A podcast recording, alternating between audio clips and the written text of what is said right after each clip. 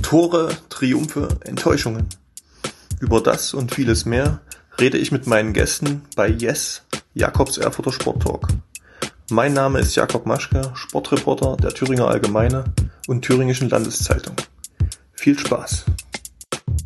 Hallo und willkommen bei Yes, Jakobs Erfurter Sporttalk. Als Fan des Männerhandballs hatte man in Erfurt in den letzten Jahren nicht viel zu lachen. Über zehn Jahre ist es her, dass der HSC Erfurt in der mitteldeutschen Oberliga spielte. Selbst in der Thüringenliga ist seit längerem kein Verein aus Erfurt vertreten. Das will Alexander Koke ändern. Der einstige Bundesligaspieler und Inhaber der höchsten europäischen Trainerlizenz will den Erfurter Männerhandball nach oben bringen. Im April gründete er mit sechs Mitstreitern die Handballwölfe.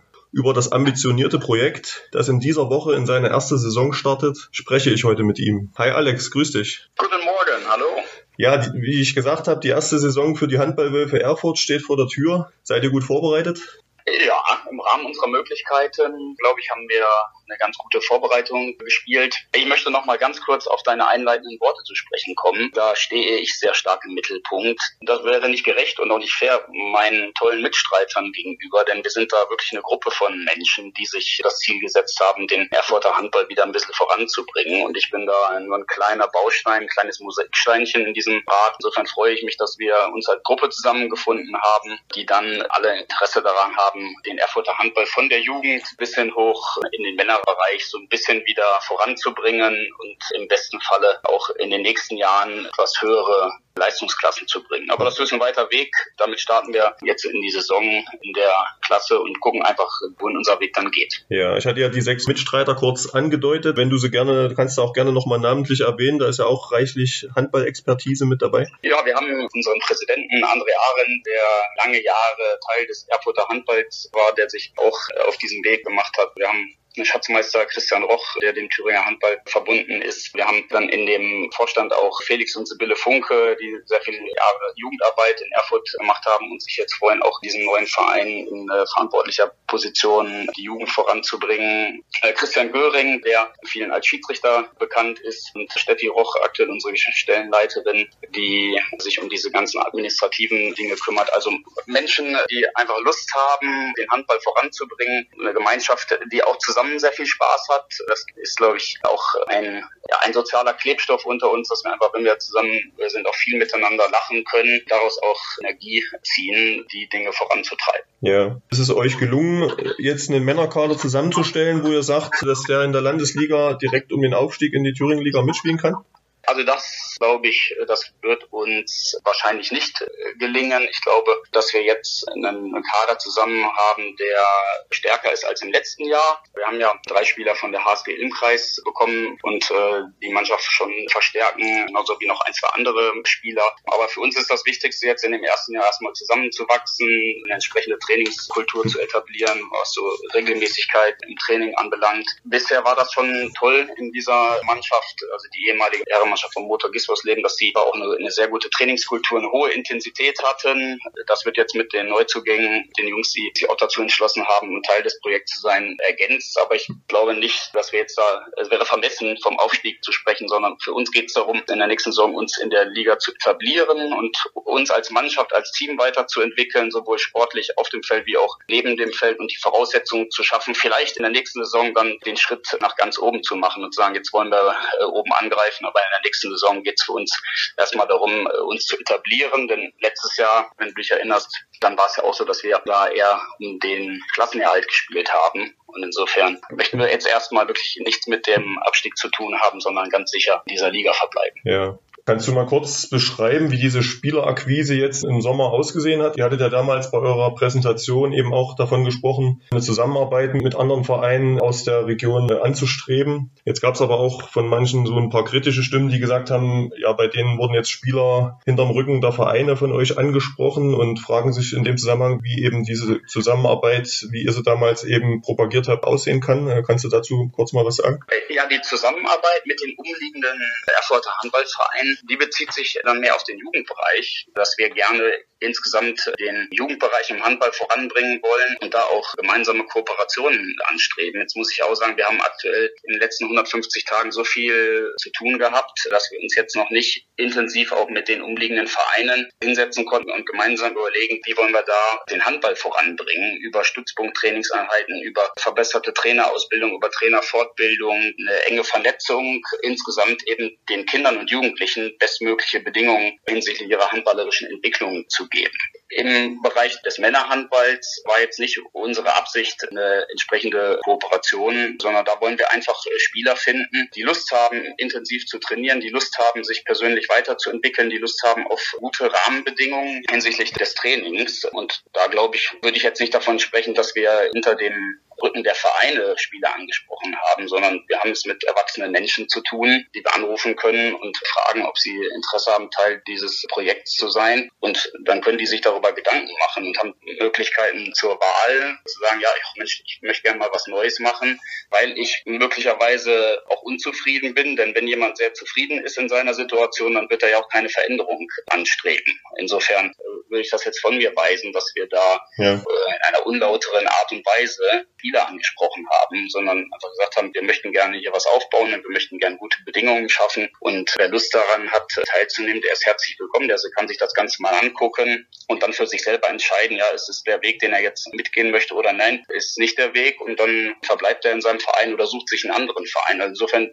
glaube ich, besteht da einfach ein ganz gesunder Wettbewerb hinsichtlich der Möglichkeiten, Spieler in einen Verein zu holen oder zu integrieren. Ja. Das mit dem Nachwuchs hast du ja nun schon angesprochen. Das ist ja, kann man sagen, fast, was die Nachhaltigkeit angeht, eures Projekts noch der wichtigere Baustein, weil ihr ja da auch anstrebt, in den nächsten Jahren dann eben auch in die höchsten Spielklassen vorzudringen. Wie läuft es jetzt da aktuell bei der Rekrutierung von Nachwuchs? Auch da finde ich, müssen, möchte ich das so ein bisschen mehr differenzieren. Es geht jetzt uns gar nicht um die höchsten Spielklassen, sondern es geht um eine gute Ausbildung der Spieler, die sich dafür entschieden haben, Handball zu spielen. Wenn das der Fall ist, dass wir dadurch, dass wir unsere Spieler prima ausbilden, dann auch irgendwann in ferner Zukunft die entsprechend höchsten Spielklassen erreichen, um auch gute Spielgegner zu haben, dann ist das ein prima Nebeneffekt. Aber für mich ist erstmal entscheidend, dass wir im Training mit qualifizierten und auch pädagogisch geeigneten Trainern gute Arbeit leisten und die Kinder für dieses Spiel Handball begeistern. Aktuell ist es so, dass wir jetzt im Bereich der F&E-Jugend knapp 20 Kinder haben, die große Freude an dem haben, was wir da machen und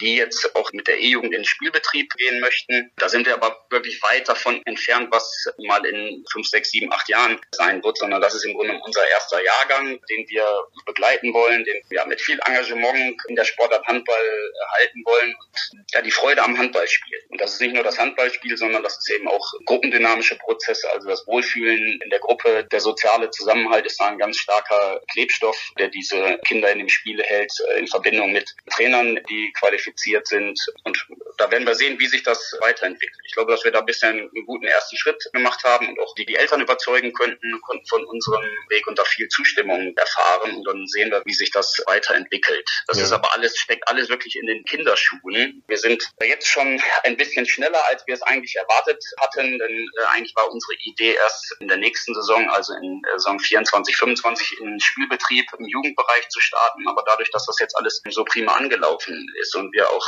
Teil von Veranstaltungen des Stadtsportbundes der Erfurter Vereinslandschaft waren, konnten wir jetzt schon einige Kinder dafür gewinnen und sind doch jetzt schneller als eigentlich erwartet und starten jetzt schon in den Spielbetrieb. Mhm. Hat mir jetzt die nächste Frage vorweggenommen, weil das wollte ich gerade nochmal ansprechen, weil das hat ja damals bei eurer Vorstellung eben als Plan benannt, dass nächstes Jahr zwei, am besten drei Nachwuchsteams in den Spielbetrieb starten sollen. Also war das sozusagen auch eine realistische Zielstellung, die ihr jetzt sogar schneller verwirklicht habt, obwohl ihr eben bisher ja keinen Nachwuchs hattet in dem Verein, der jetzt äh, sozusagen zu den Handballwölfen geworden ist. Ne? Ja, also bisher war es so, dass bei dem Verein TSV Motor Gispersleben nur Herren- und Damenmannschaften gespielt haben. Und das war ja auch unser Anspruch, mit dem wir angetreten sind, dass für uns die höchste Priorität auch der Jugendbereich besitzt, einfach äh, Kinder in Bewegung zu bringen, grundsätzlich erstmal in Bewegung zu bringen und dann natürlich mit dem Ziel auch, die in der tollen Sportart Handball zu begeistern. Und wollten wir uns ein Jahr Zeit nehmen, auch mit entsprechenden Grundschul-AGs, mit Kooperationen, äh, Kinder dafür zu gewinnen und dann im nächsten Jahr in den Spielbetrieb zu starten. Aber scheinbar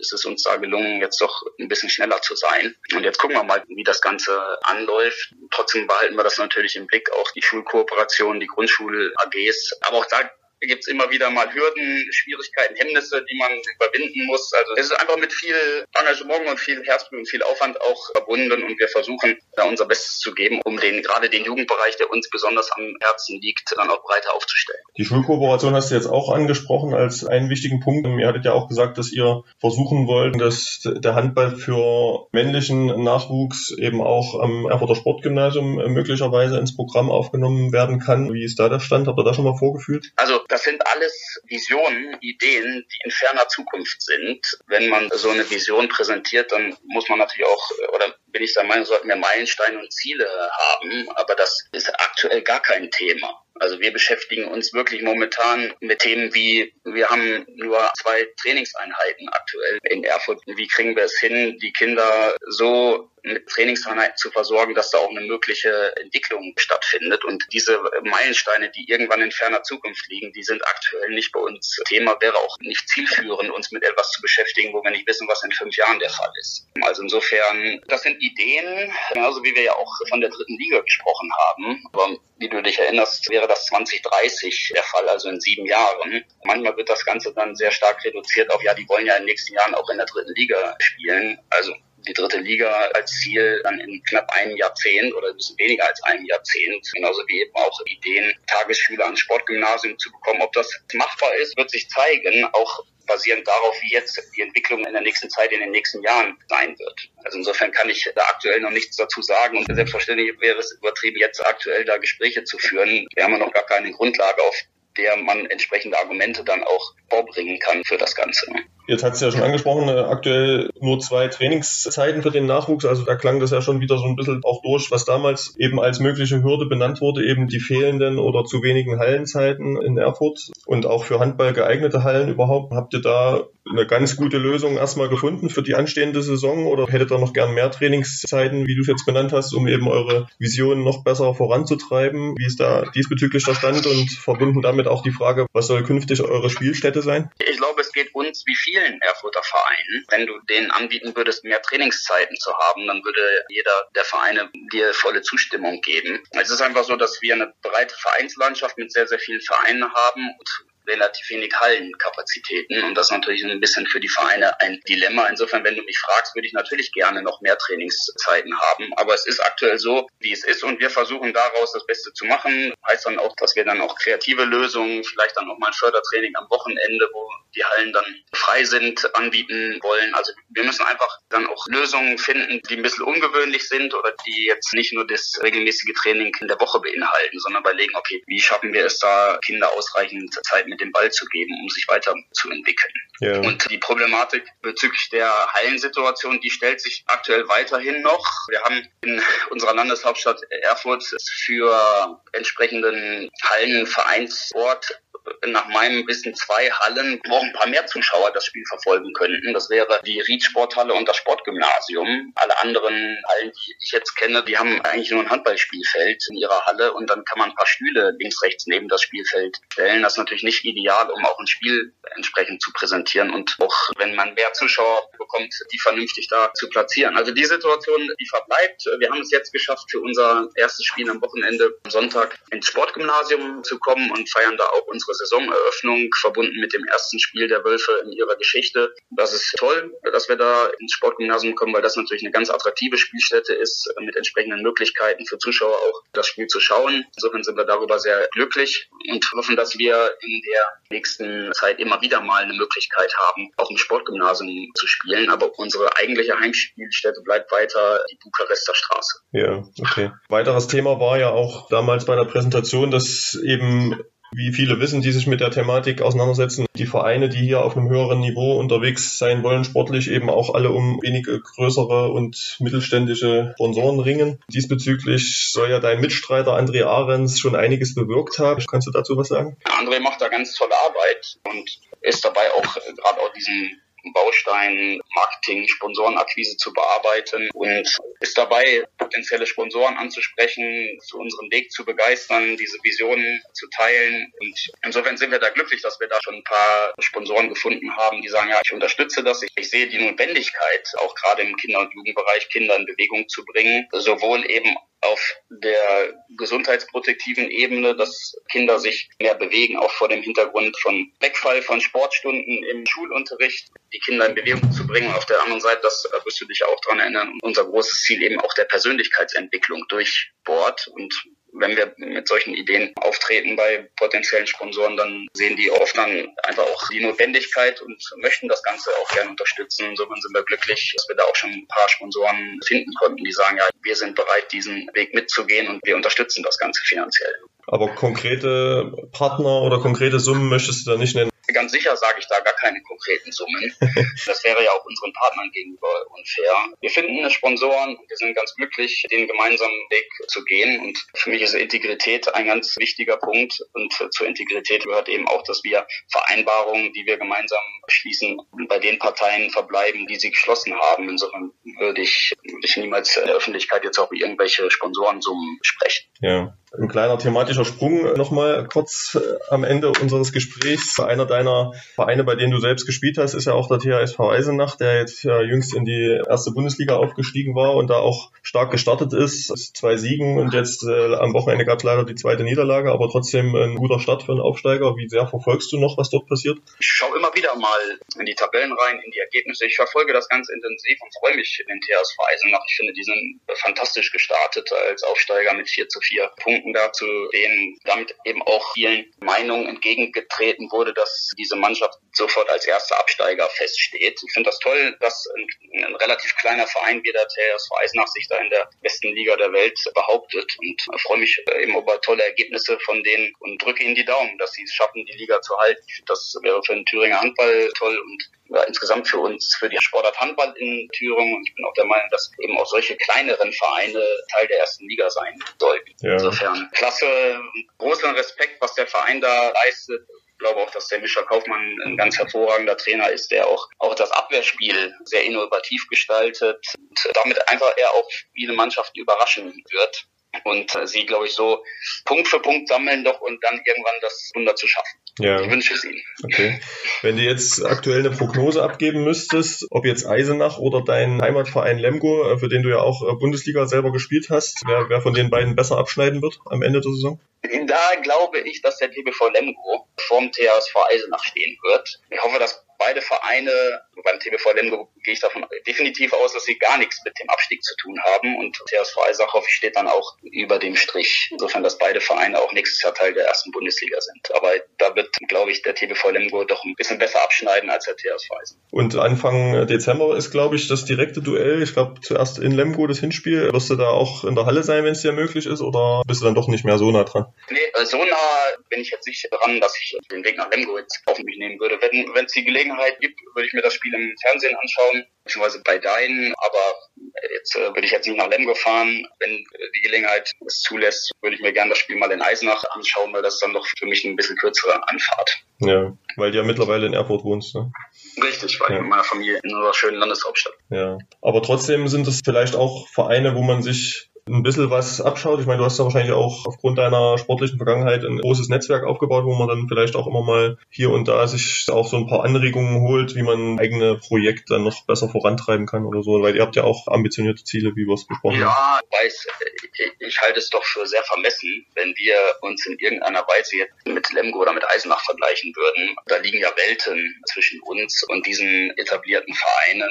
Wir sind dabei, gerade einen Verein aufzubauen und äh, sind dabei, Mitglieder zu gewinnen und sind dabei, eine entsprechende Vereinskultur zu etablieren. Also ich glaube, dass wir gut daran tun, ganz realistische Ziele zu verfolgen. Und braucht man nicht auf die großen Clubs der Bundesliga schauen, die haben ja ganz andere Möglichkeiten hinsichtlich personeller, finanzieller, infrastruktureller Art und Weise. Wir wollen hier versuchen, einen attraktiven Verein auf die Beine zu stellen, ja, einen Ort auch, wo sich Menschen wohlfühlen, wo Menschen zusammenkommen, wo sie merken, wenn da sind Leute am Werk, die das mit ganz viel Herzblut machen und die sich auch dadurch animiert fühlen, mitzugestalten und äh, hoffen auf eine positive Entwicklung. Aber sind natürlich weit, weit äh, von ja. Äh, solchen Kategorien wie Eisenach und Lemp entfernt. Und das ist auch nicht unser Ziel. Also das sehen wir nicht, dass wir da in, nächsten, in den nächsten Jahrzehnten rankommen, sondern wir wollen eben als oberstes Ziel hier einen Verein aufbauen, der für Jugendliche die Möglichkeit bietet, dieses Spiel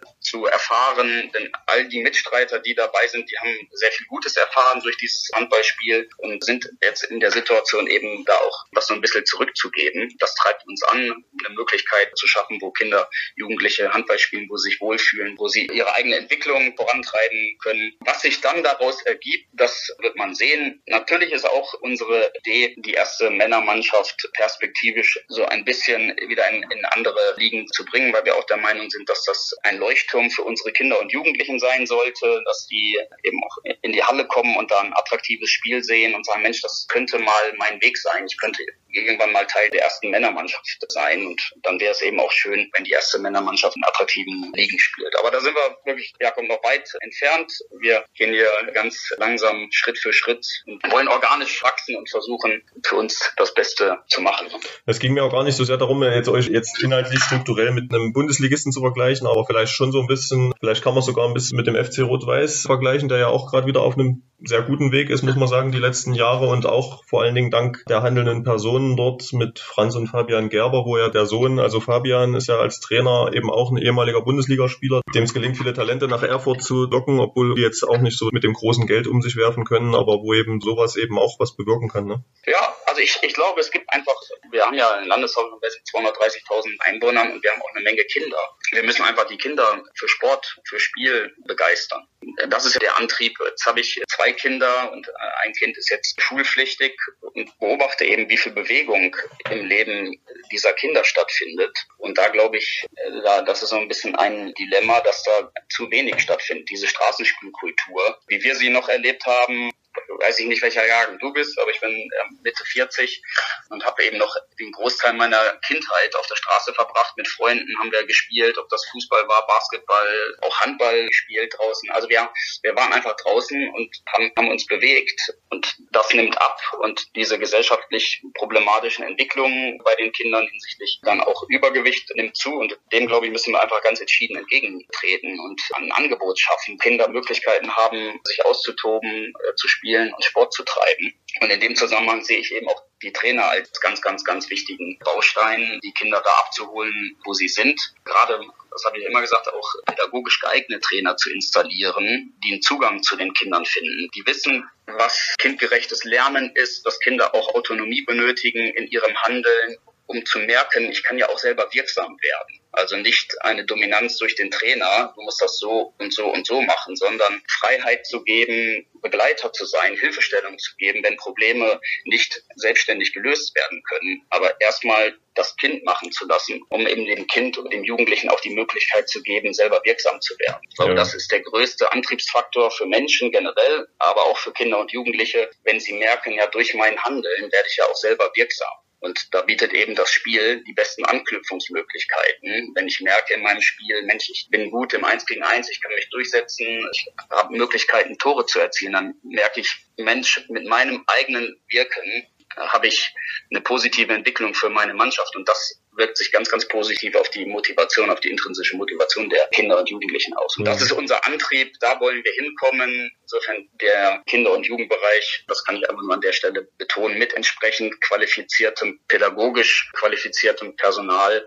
und dann zu gucken, wie es weitergeht. Ja. Da sind wir eben jetzt ganz an der Basis und dann gucken wir einfach, wie da die Entwicklung, wenn wir in drei, vier Jahren nochmal miteinander sprechen, was ich dir dann berichten kann in dem Podcast und sagen, ja, die Entwicklung, die konnten wir realisieren oder nee, wir sind auch auf Probleme gestoßen oder auf Widerstände, die wir nicht umgehen konnten und haben eben auch einen Teil der Ziele nicht erreicht. Das finde ich aber auch nicht dramatisch, weil das auch Teil des Lebens ist, zu sagen, ich setze mir ambitionierte Ziele und dann kann ich auch damit leben, ein Ziel nicht zu erreichen. Dann falle ich hin. Da gibt es ja den schönen Spruch, hinfallen, aufstehen, Krone richten und weitergehen. Also diese Niederlage auch zu akzeptieren, diese Krise zu akzeptieren, sagen, okay, jetzt äh, muss ich es irgendwie anders machen, jetzt muss ich versuchen, den Weg anders zu beschreiben. Das sind für uns ganz wichtige Dinge, auch wichtige Erfahrungen, sowohl für uns wie auch für unsere Kinder und Jugendlichen und sind positiv gestimmt, dass wir in den nächsten Jahren da ja das Ganze gut vorantreiben können. Gutes Schlusswort. Alex, kann ich da nur unterstützen, auch mit dem, was du jetzt zum Schluss jetzt nochmal über den Nachwuchs gesagt hast. Also ich bin selber Jahrgang 86, also wahrscheinlich einer der letzten, die das auch so erlebt haben wie du,